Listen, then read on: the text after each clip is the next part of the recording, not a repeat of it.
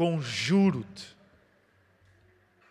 pois diante de Deus e do Senhor Jesus Cristo, que há de julgar os vivos e os mortos, na sua vinda e no seu reino, que pregues a palavra, instes a tempo e fora de tempo, redarguas, repreendas, exortes com toda a longanimidade e doutrina. Porque virá tempo em que não sofrerão a sã doutrina, mas tendo comichão nos ouvidos, amontoarão para si doutores conforme as suas, conforme as suas próprias concupiscências, e desviarão os ouvidos da verdade, voltando às fábulas. Mas tu, sê sóbrio em tudo, sofre as aflições, faz a obra de um evangelista, cumpre o teu ministério. Vamos voltar à palavra.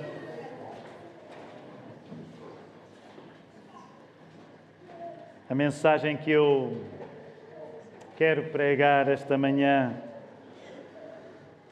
chama-se A Solução está no Insta.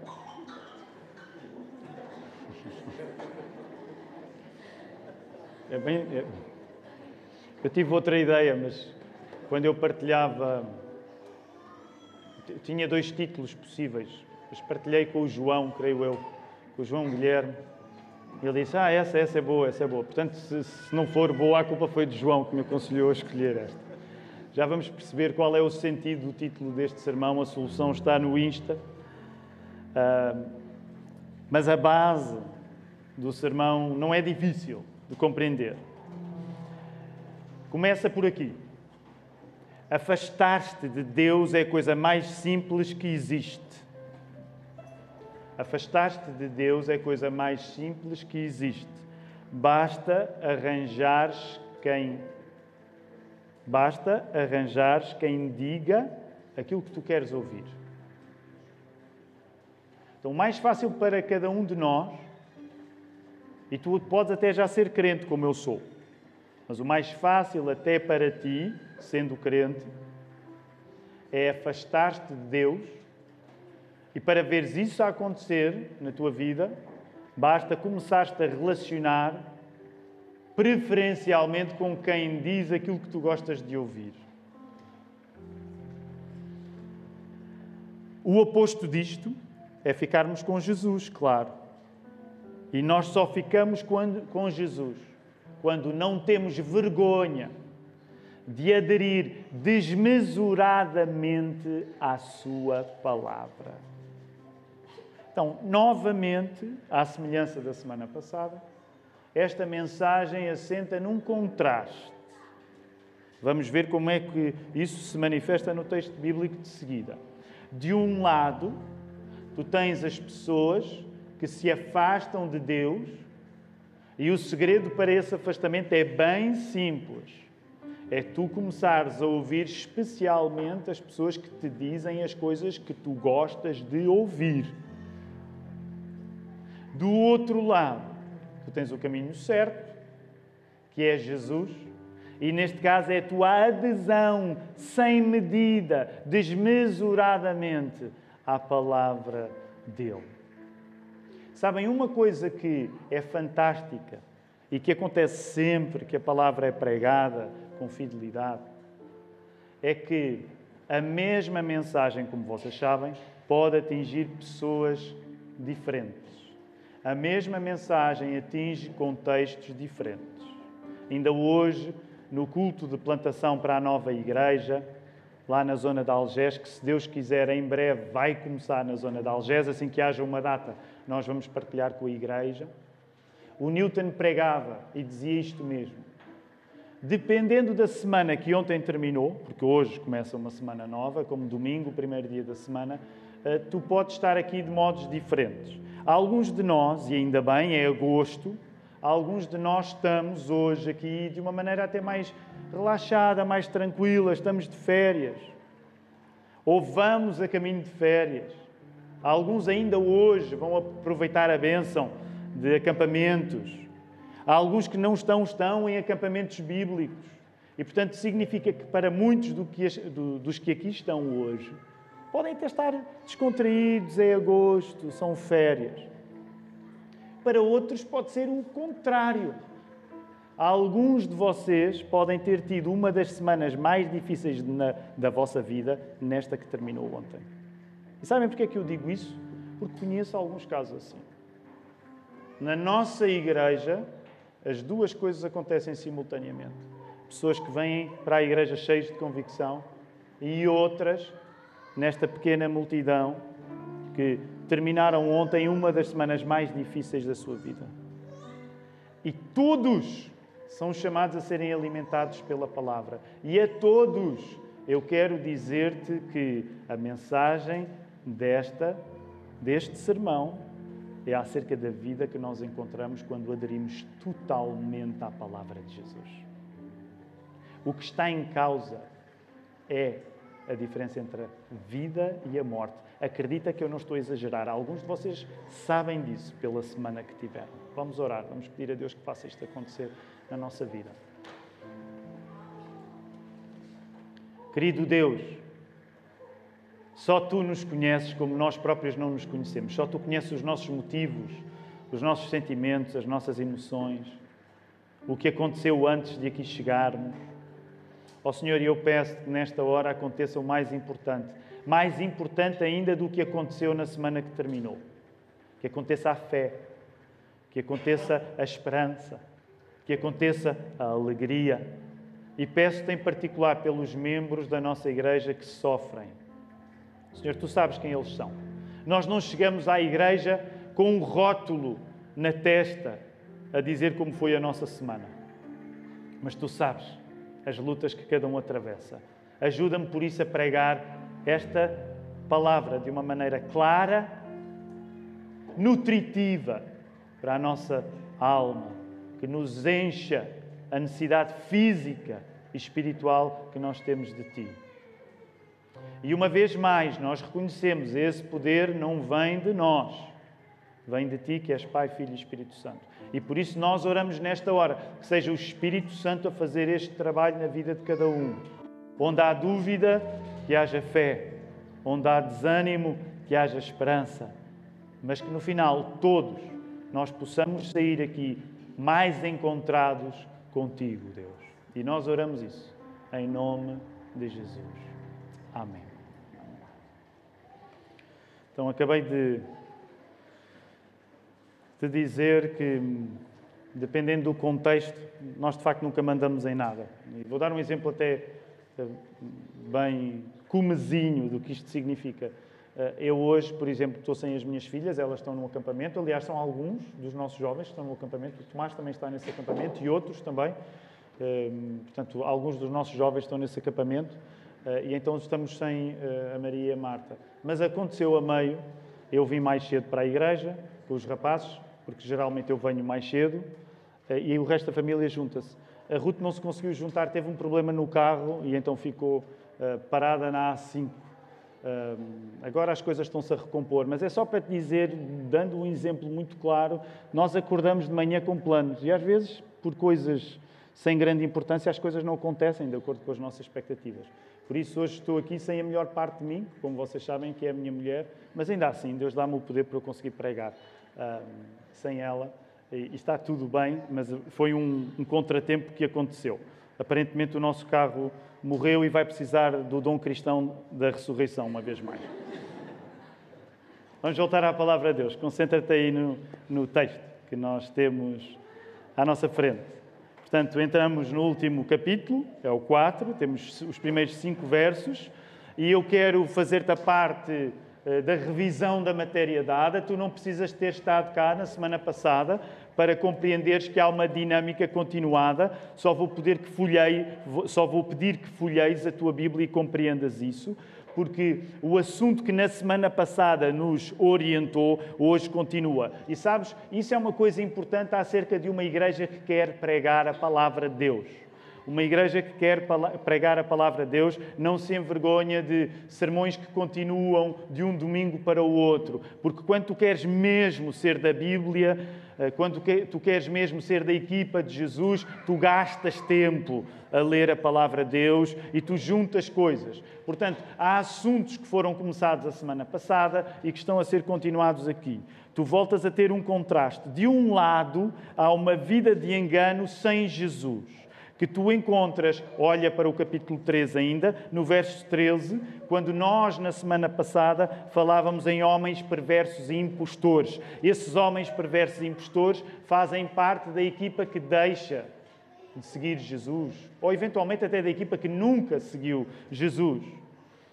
E agora essa equipa continua no capítulo 4, no verso 3. Estou a ler agora na tradução Almeida, século 21 a equipa dos que não seguem Jesus é agora descrita por eh, mestres que seguem os seus próprios desejos, ou professores, noutras traduções. Então, na semana passada, tu tinhas homens maus, impostores, perversos, eles não seguem Jesus, e essa mesma triste equipa continua agora aqui nos mestres que vão pregar as coisas que as pessoas gostam de ouvir. E do outro lado, o que é que tu tens? Tu tens a vida de entendimento com Deus.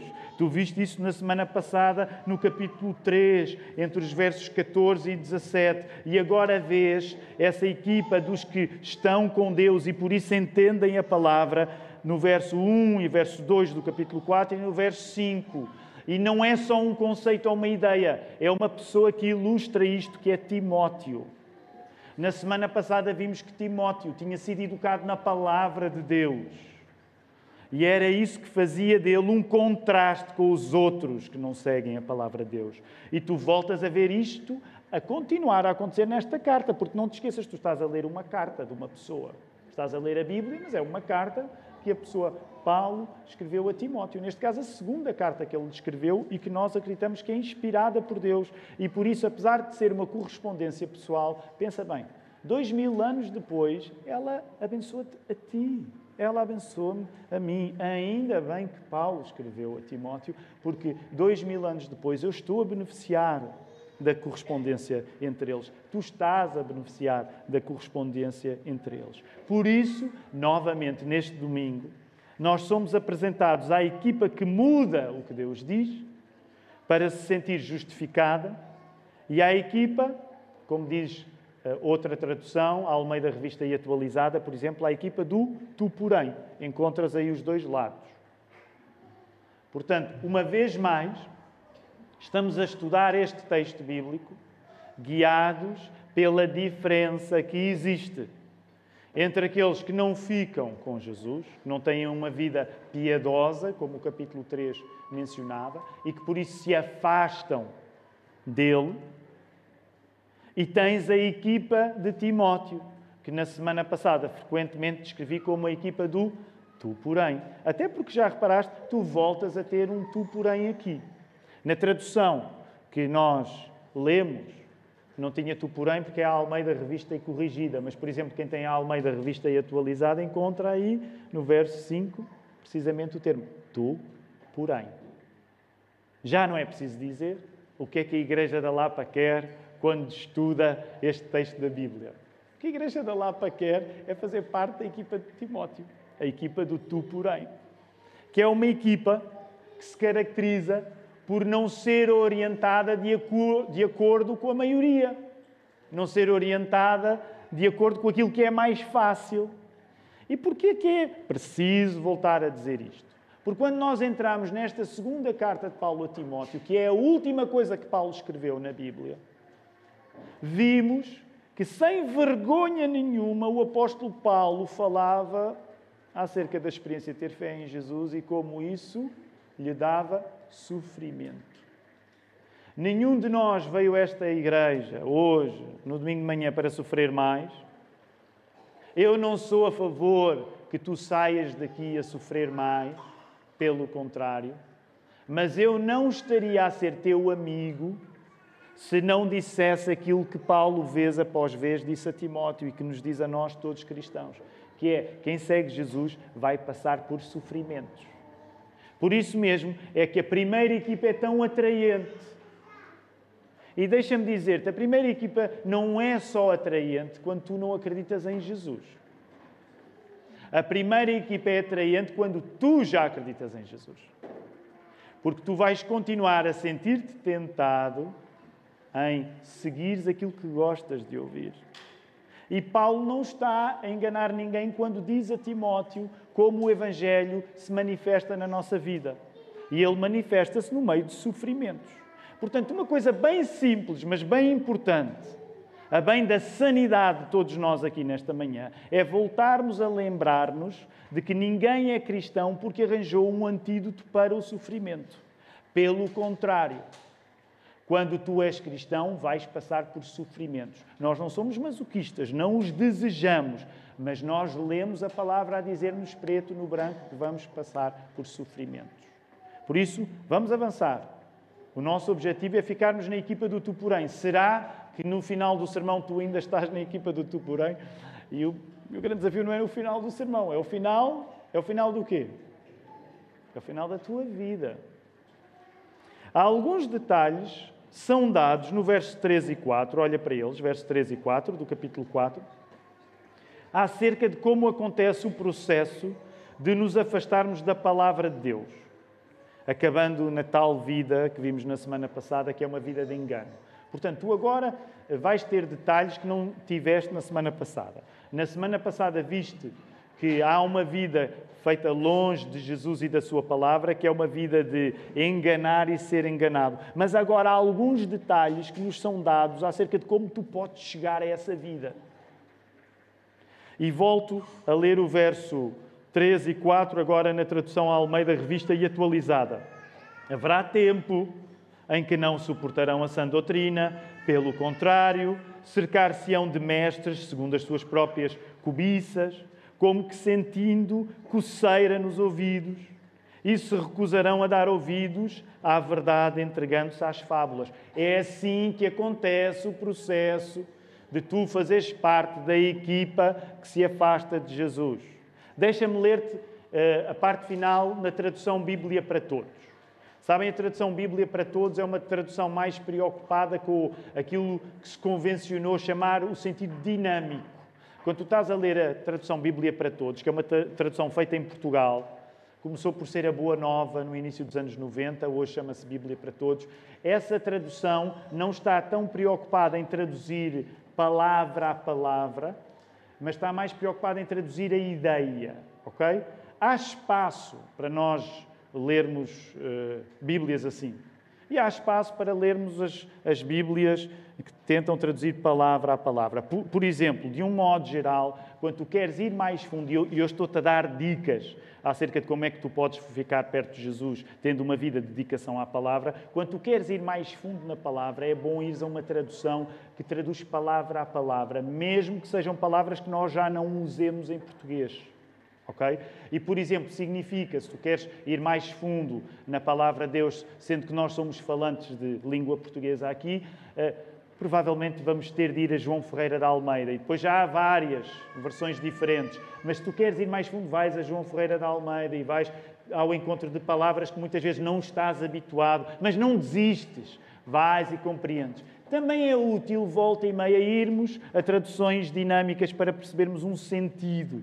E por isso quero-te ler a parte final da tradução Bíblia para todos aqui. Diz assim: No desejo de ouvir coisas agradáveis ao ouvido, hão de ir à procura de muitos mestres, deixam de prestar atenção à verdade e correm atrás de lendas. O que é que isto significa? Uma coisa simples. Para te afastares de Deus, em vez do quem tem ouvidos para ouvir ouça, quem é que dizia quem tem ouvidos para ouvir ouça? Jesus. Para te afastares de Deus, em vez de quem tem ouvidos para ouvir, ouça, o que tu queres é coceguinhas nos ouvidos. Tens aí essa frase. Percebes o contraste? Quando Jesus diz quem tem ouvidos para ouvir, ouça, a ideia é que o mais importante é a verdade e é importante tu ires ao encontro da verdade. Quem tem ouvidos, ouça. Se tu consegues ouvir, capta a verdade. Do outro lado, o que é que está? Não são os teus ouvidos que vão à procura da verdade. São as verdades que tu vais escolher que te fazem cócegas aos ouvidos. Ah, que agradável. Essa ideia de coceira, comichão, cócegas, no sentido de fazer. Não é fazer comichão. Muitas vezes nós lemos a tradução e pensamos, ah, ah, ah não, não é desagradável. Não. É no sentido de, ah, isso agrada aos meus ouvidos.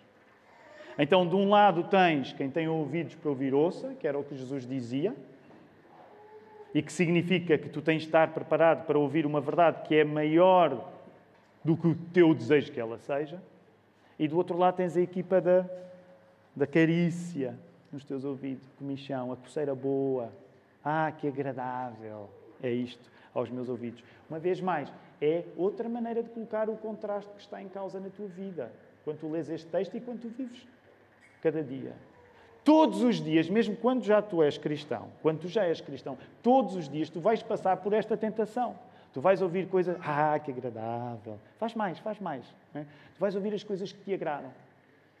Ou vais agarrar a oportunidade de ouvires a verdade, que não te faz cócegas. É isso que está em causa aqui a acontecer. Deixa-me dizer-te, nós nunca abandonamos a verdade sem colocar outra coisa no seu lugar. Nós nunca procuramos um amor novo sem abandonar um anterior. E nunca se abandona um amor sem ser substituído por outro. Sabe, isto é uma coisa que também vem da experiência.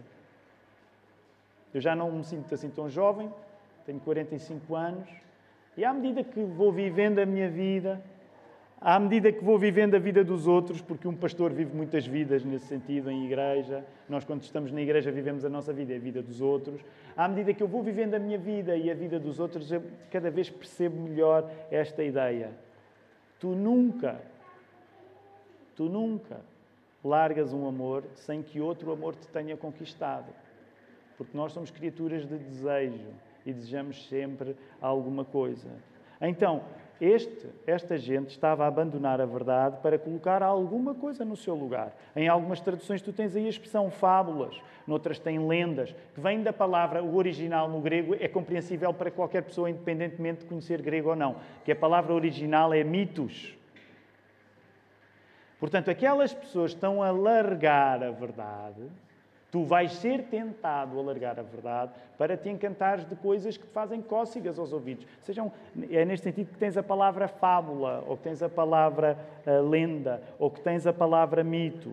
O ponto do argumento que Paulo está a estabelecer também passa por aquilo que é da ordem da especulação. O que é que é a lenda? O que é que é a fábula? O que é que é o mito? É coisa que chega aos teus ouvidos com ar de novidade ar de novidade. Uau, nunca tinha pensado nas coisas dessa maneira. Muito interessante. Nunca tinha visto essa perspectiva. E é isso que está em causa na ideia da comichão dos ouvidos. Sabes, um, comentador que eu estava a ler, ele dizia uma coisa interessante, que é, no fundo, é uma espécie de voyeurismo religioso. Voyeurismo religioso. E, e, e, sabem, esse era o título alternativo que eu tinha para o sermão. Era, és um voyeurista religioso? Mas talvez não, ou és um voyeurista não, és um voyeur religioso. Sabe, toda a gente sabe o que é, que é um voyeur? Okay? Nem toda a gente sabe o que é o voyeur. Voyeur, como dá para ver, não vem do grego, vem do francês. Vocês não sabem o que é um voyeur? Sou mesmo eu que sou muito mundano. Eu julgava que toda a gente sabia o que é. Vocês são todos muito santos. É o problema desta igreja, só gente santa, não sabem. Eu falo de um pecado e nunca ninguém ouviu falar. Ah, nunca, não, não tenho a mínima. Só o pastor é que sabe os pecados desta. Só o pastor é que sabe o que o pecado é, mas ninguém sabe. Não sabem quem é um voyeur? Ah, quem, pronto, vamos salvar a honra do convento. Quem é que. Não é quem é que é voyeur, é quem é que sabe. Quem é que sabe o que é um voyeur? Há alguns, um voyeur. Como é que a gente explica? Antigamente dizia-se em, Portugal é um mirone. Quem é que sabe o que é um mirone? Ainda piorei, não é? Sabem o que é um mirone? Uh, como é que a gente diz agora voyeur ou mirone? É a pessoa que observa, mas que tem um observar que é considerado sinistro. Eu não queria dar este exemplo, mas, mas vocês sabem tão pouco de pecado que eu vou ter de ilustrar. Um voyeur, por exemplo, antigamente nos filmes, era uma pessoa que, por exemplo, durante o verão, era, ia para a praia, ficava nas dunas com uns binóculos. Já ouviram falar neste pecado ou também nunca, também nunca viram nenhum filme em que alguém observa é um peeping tom, mas isto é uma referência mais rebuscada. É alguém que fica a observar e que tem prazer nessa observação, que é uma observação sinistra. Como os miúdos dizem hoje no inglês original, como é que é? É, é creepy. Vocês nunca se sentiram observados por alguém e, e sentiram-se incomodados pela maneira como estavam a ser observados? É isso que um voyeur é. É alguém que tira prazer de observar e não é uma observação boa é uma observação, de certa maneira, perversa. Então percebam a força da expressão um voyeur religioso. Porque eu gostaria que vocês não passassem ao lado da força desta ideia. Um voyeur religioso é como, como aquela pessoa perversa que vai para a praia, fica escondida nas dunas, com binóculos a olhar para as pessoas. Um voyeur religioso é uma pessoa que não se envolve a sério com nada, mas que tira prazer de ver as novidades de ver as vistas. Percebem a ideia? É uma ideia bem sinistra.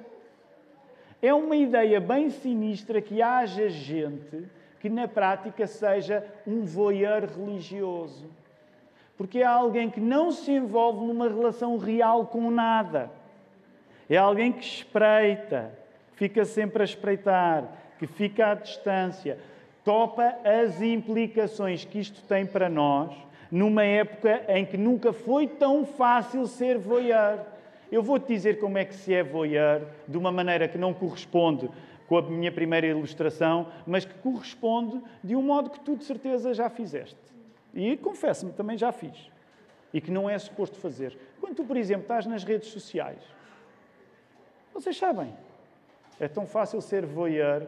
Aliás, eu acho que é difícil não ser outra coisa que não voyeur. Sabes aquela pessoa que tu não segues, mas que tu segues? Isso é um tipo de voyeurismo. Tu não perdes pitada, mas tu não tens uma relação real. Agora transpõe isto para o campo espiritual. Um voyeur é sempre alguém que está a ver quem é novo, a tirar prazer das coisas novas que chegam, mas não se envolve com nada. Isto aplicado ao texto quer dizer que tu podes ter uma relação assim, com novidades. Olha, já ouviste a nova teoria acerca desta doutrina? Já ouviste falar naquela igreja que faz esta coisa assim? E tu, na prática, funcionas como um voyeur.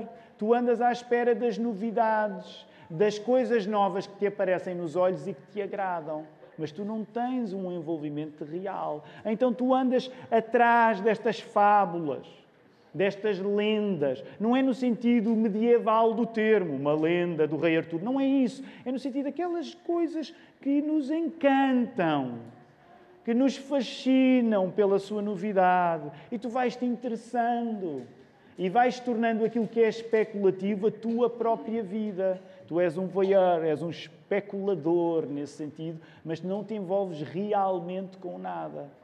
Deixa-me dizer-te, hoje essa tentação é muito grande para nós que somos evangélicos, com ligações à internet. Porque é sempre possível nós estarmos a ouvir de uma nova notícia. É sempre possível haver uma novidade. Há sites na internet, já partilhei este noutras alturas, para os irmãos que vêm do Brasil. O Brasil sabem como é. Há um site, existe, eu confesso, eu fui lá ver, verificar se era verdade, quando me disseram, que se chama Fuxico Gospel. É bom demais para ser verdade, existe. Fuxico Gospel. Alguns de vocês têm bookmark nesse site, não é? Fuxico. Repara, é triste, é triste. É ridículo, dá vontade de rir, mas é triste. Porque é a mesma ideia, sabes, da última. Aí olha lá o que aconteceu. E tu vais te tornando um voyeur.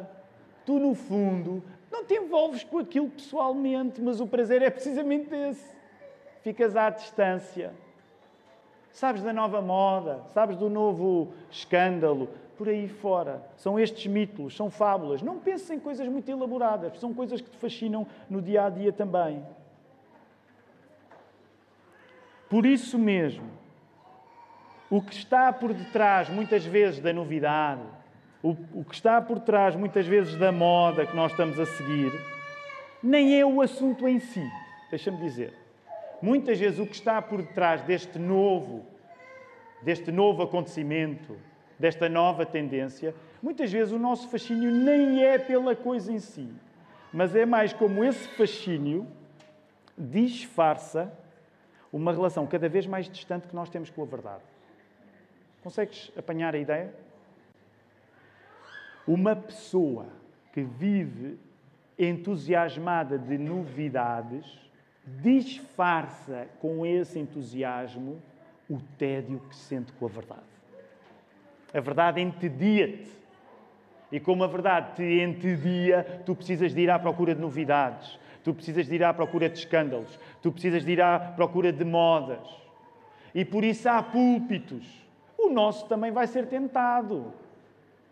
Os púlpitos são tentados para que chegue a nova moda ao púlpito. Mas deixa-me dizer-te, a moda que chega ao púlpito é geralmente a máscara do pecado fora dele. Contras essa frase aí. Gostaria que pensasses nisso. A moda que chega ao púlpito é a máscara do pecado que está a acontecer fora do púlpito. Repara, esta ideia é uma ideia pontiaguda, cortante. John Stott dizia assim sobre estes versos: O critério como eles avaliam os mestres não é como deveria ser a palavra de Deus, mas o seu gosto pessoal. Portanto, os mestres são escolhidos não através do que a palavra diz, mas através do gosto. E repara o que o Stott vai dizer ainda. Pior ainda, eles não ouvem primeiro e depois decidem se o que ouviram é verdade. Não, eles não fazem isto. Eles primeiro decidem o que querem ouvir e depois selecionam os mestres a quem vão obedecer seguindo essa linha. Vou voltar a repetir. Isto que o Stott diz é importante. Pior ainda, eles não ouvem primeiro e depois decidem se o que ouviram é verdade. Eles primeiro decidem o que querem ouvir e depois selecionam os mestres a quem vão obedecer seguindo essa linha. Eu não quero demorar muito tempo aqui, mas deixa-me acrescentar aqui algumas coisas. É, é, é como se.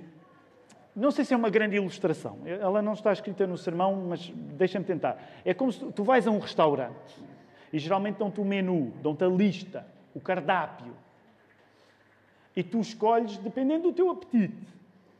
Apetece-te uh, comer um bom prato de carne, vais para a carne.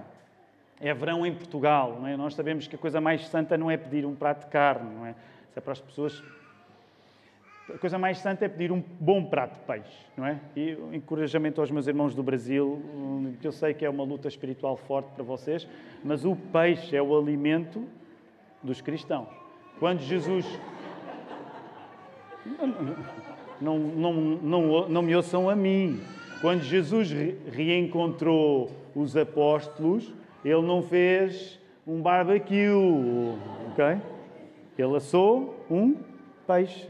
Portanto, a pessoa. Não, isto é sério. A pessoa que não gosta de peixe vai odiar a cozinha do céu. É claro, é assim. Porque tu sabes que isso Jesus sabe fazer. Agora nunca diz que Jesus fez um churrasco para o pessoal. Eu gosto muito de churrasco. Ok, o ponto é este: tu chegas a um restaurante e, dependendo da tua fome, vais pedir carne, vais pedir peixe.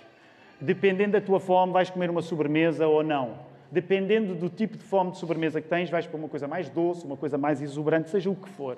Pensa nisto. Dependendo do teu pecado, tu vais ter sempre um pastor que podes escolher para confirmá-lo.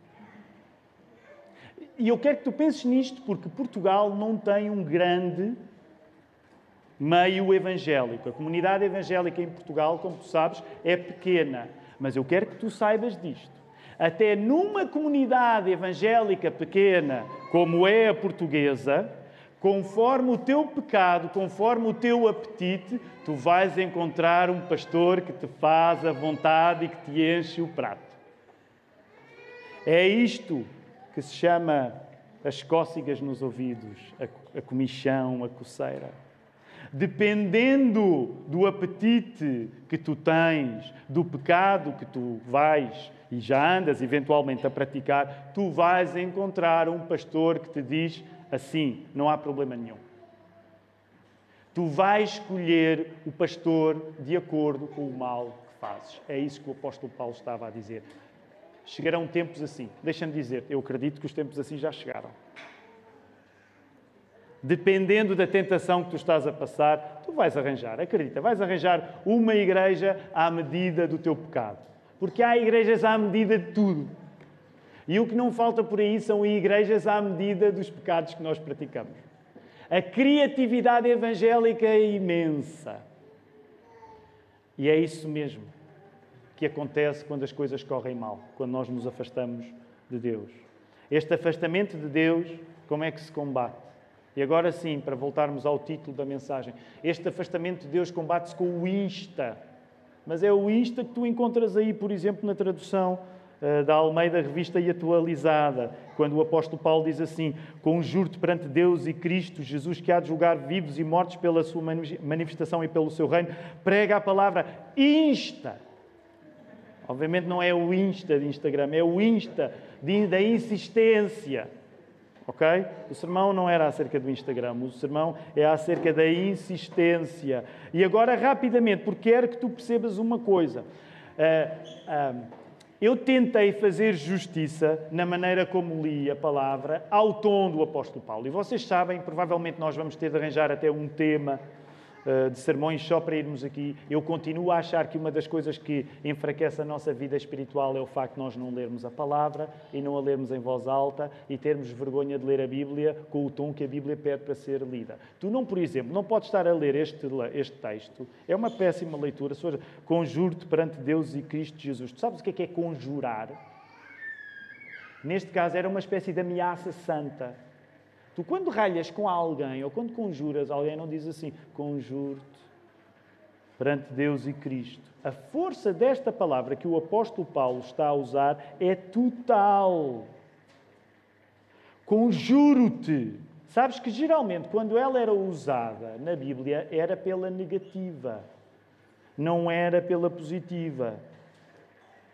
Ela geralmente era usada quando nós queríamos que alguém não fizesse uma coisa. Curiosamente, aqui, ela está a ser usada pela positiva. O que é que está em causa no pedido de Paulo? Que não é um pedido apenas, é um conjurar. Podemos dizer, é um conjuramento. O que está em causa é prega a palavra, insta, quer seja oportuno, quer não, corrige, repreende, exorta com toda a longanimidade e doutrina. E depois, no verso 5, vai continuar acerca do Paulo ser sóbrio em tudo, sofrer as aflições, fazer a obra do evangelista, cumprir o seu ministério. O nosso compromisso com a palavra de Deus deve ser tal que nos dedicamos à palavra de Deus quando é bom e quando é mau. É esse sentido. Timóteo, isto só se ganha quando tu te dedicas à Bíblia no tempo bom e no tempo mau, quando é oportuno e quando não é oportuno. Tu percebes a ideia? O que o apóstolo Paulo está a dizer é que para um cristão todo o tempo é oportuno para nós nos dedicarmos à Bíblia.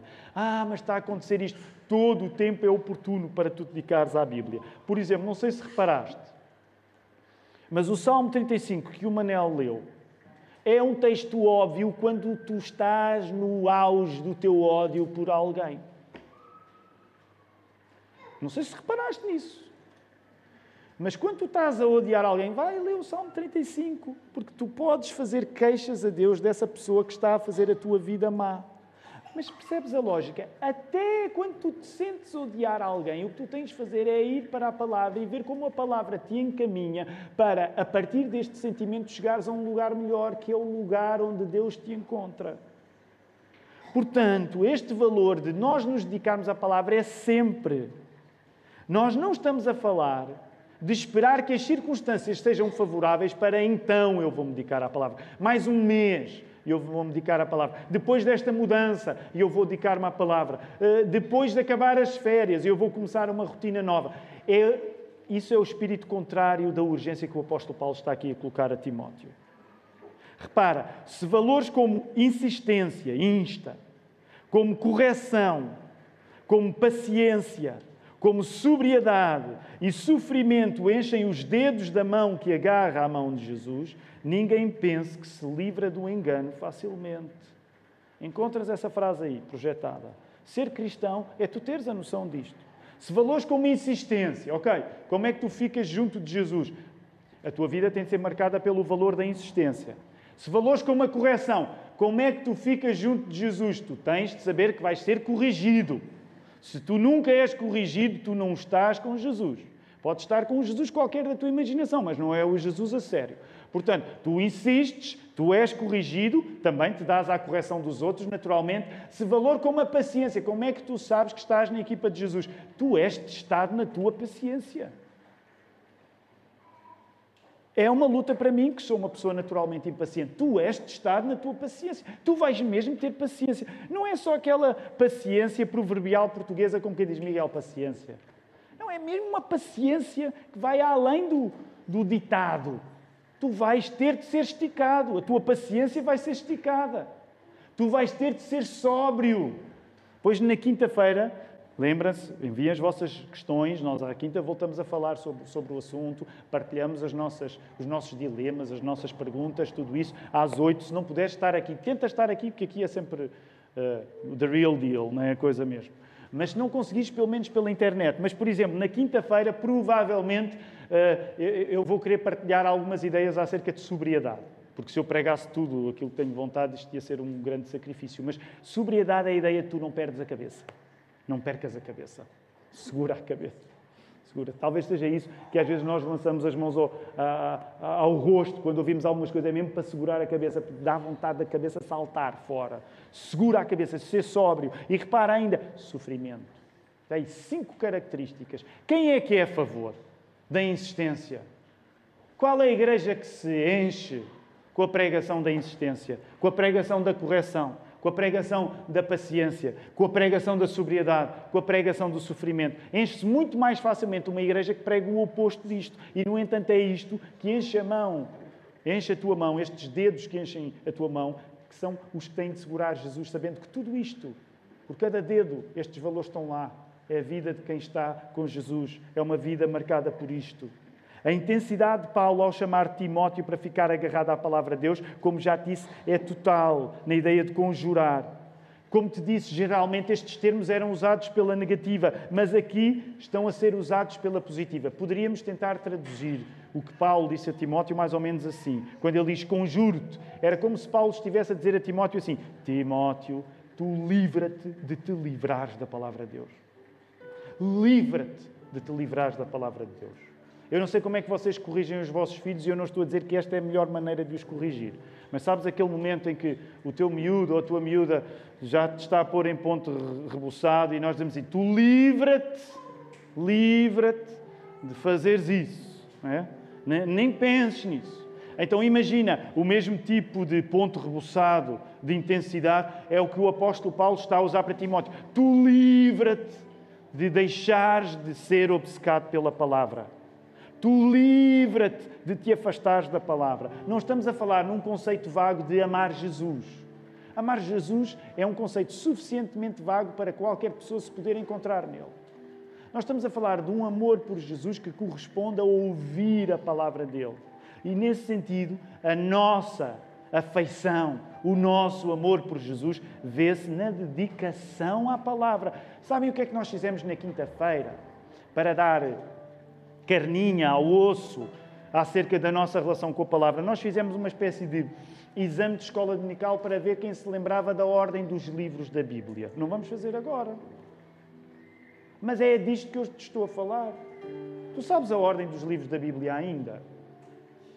Eu não estou a dizer que vais ser salvo por saberes a ordem dos livros da Bíblia, mas quando tu te dedicas seriamente à palavra de Deus, até um exercício infantil como este não é absurdo. Porquê? Porque a Bíblia é a tua vida. Agora repara, há aqui um equilíbrio interessantíssimo. A nossa vida é a nossa entrega desmesurada à palavra de Deus. É nós fazermos da palavra de Deus quem nós somos em todos os tempos, os tempos bons e os tempos maus. É transpirar Bíblia, é sangrar Bíblia. Porquê? Topa. Do mesmo modo que o nosso Senhor Jesus é a palavra que se fez pessoa, nós somos pessoas que se querem fazer a palavra dele. Percebes a ideia? Claro que tu e eu Tu não deixas de ser tu, eu não deixo de ser o Tiago. Não passamos a ser Bíblia nesse sentido. Mas tu percebes onde eu quero chegar. Da mesma maneira que o Verbo eterno criou todas as coisas, Jesus, e se fez pessoa, as pessoas que seguem o Verbo eterno tornam-se de acordo com a palavra. A palavra faz-se pessoa. As pessoas que são salvas por este Jesus fazem-se como a palavra. É assim não é um critério vago, vaporoso, de ter apenas bons sentimentos por uma ideia de Jesus qualquer, independentemente do lugar onde a fomos buscar. Não, tu aderes desmesuradamente à palavra de Deus. A palavra de Deus torna-se quem tu és, no sentido em que tu passas a vida nela. Quando é agradável e quando não é. Deixa-me terminar dizendo isto. Eu tenho este hábito de ler a Bíblia todos os anos e começo sempre em setembro. E geralmente termino no, no agosto do ano seguinte. Então significa que eu estou agora a terminar uh, o Novo Testamento.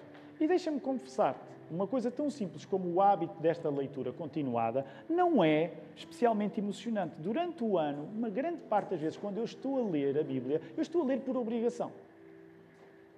Eu não estou a ler a Bíblia e não estão a descer anjos do céu e entrar pela minha varanda, quando o tempo está bom, ou na sala de casa. Não, a maior parte das vezes é a repetição de um hábito. Mas da mesma maneira, por exemplo, para aqueles que estão casados, que não deixam de ser casados quando os dias são rotineiros, o mesmo se aplica a quando tu segues Jesus, tu lês a palavra quando ela é emocionante de ser lida e quando ela não é. Deixa-me dizer, uma coisa interessante no final, nesta semana que passou, é que por alguma razão eu estava a ler as cartas, no, um dia li a, a, a, de Romanos, e li do início ao fim, porque queria levar, e estava a dizer isto há pouco tempo agora na escola dominical, permite-me dizer com reverência, mas usar esta expressão, a carta de Romanos, quando tu lês do início ao fim, é uma trip. É uma trip. Okay? Tu precisas ler a Bíblia do início ao fim. Eu fiquei, uau! Eu não sei se este Paulo é santo, se ele é louco, mas isto é uma coisa única. Depois avanças para a primeira carta de Paulo aos Coríntios. Na segunda, Paulo ainda está mais louco do que estava em Romanos. É a Bíblia. E deixa-me dizer, nesse sentido, a semana foi bem emocionante. Depois fui para Gálatas, bem, bem, bem Gálatas. Paulo completamente Lembram-se o que é que o Paulo diz em Gálatas por causa da questão da circuncisão? Vai ler o que é que Paulo diz acerca daqueles que defendem a circuncisão, o que é que eles devem fazer com a vontade que têm de circuncidar os outros. Vai ler, não sou eu, é Paulo. Portanto, há semanas que de facto lês a Bíblia e dizes: não há nada melhor do que ler a Bíblia. Esse é o tempo bom. Lê a Bíblia no tempo bom. Mas lembra-te o que Paulo disse a Timóteo: lê a Bíblia no tempo mau, em que é uma grande seca. Lê a Bíblia. A comunhão com Jesus não é nós escolhermos os momentos em que nos é agradável estar com Ele. É nós estarmos com Ele e deixarmos que seja Ele a manter-nos na vida à medida que nos mantém na palavra. Vamos louvar este Verbo eterno. Vamos ficar de pé, usar as nossas vozes para fazer.